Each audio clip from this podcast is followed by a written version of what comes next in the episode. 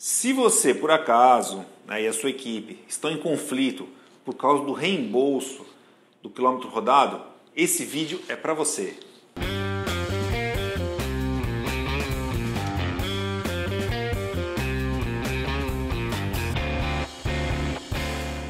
Nós vamos falar agora sobre como fazer um reembolso justo pelo quilômetro rodado.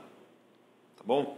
Então, para a gente poder realmente definir, se você já entendeu né, que realmente usar o, o veículo do seu funcionário realmente é uma boa para sua empresa, tá? Então, a gente vai falar agora assim de três pensamentos assim bastante importantes e reflexivos que você tem que ter, tá? Para você realmente diminuir conflitos, né, brigas internas, esse, esse tipo de assunto normalmente dá muita discussão nas empresas, tá?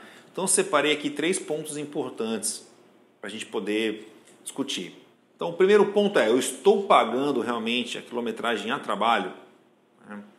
Isso é um ponto bastante importante, né? porque você está contratando né, o carro, né? você está disposto a pagar o uso do carro quando realmente seu funcionário estiver trabalhando. Né? Então, final de semana, à noite e tal, isso é um, isso é um uso privado. Né? Então, se você realmente quer pagar uso por trabalho, você é obrigado a colocar uma tecnologia em conjunto com, com um veículo para que você possa fazer essa medição, tá bom?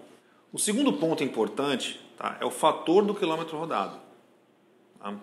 O fator do quilômetro rodado, tá, ele é um ponto assim que normalmente gera discussões muito acalorosas nas equipes, né? E ele não precisa ser a esma, não precisa ser um chute, não precisa ser aleatório. Né? Então eu vou pagar lá mil quilômetros que você rodou no mês e vou pagar um fator de 65 centavos por quilômetro rodado. Tá?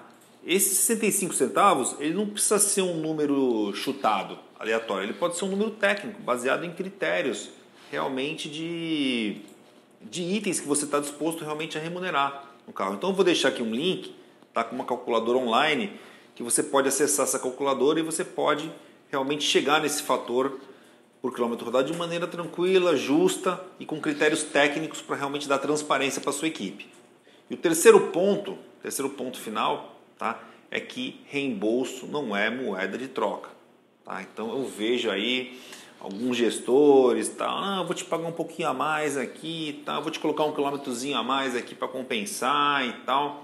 Olha, realmente assim, se a, se a discussão com o seu funcionário é salário, é salário, se a discussão ela é realmente é comissão, remuneração variável, é remuneração, comissão variável, se realmente o reembolso está justo, está justo. Né? Você usar esse tipo de ferramenta para compensar um ganho tal, no final das contas só vai te dar dor de cabeça. Tá bom, pessoal? Então queria dar essa dica para vocês, espero poder ter contribuído. Um grande abraço.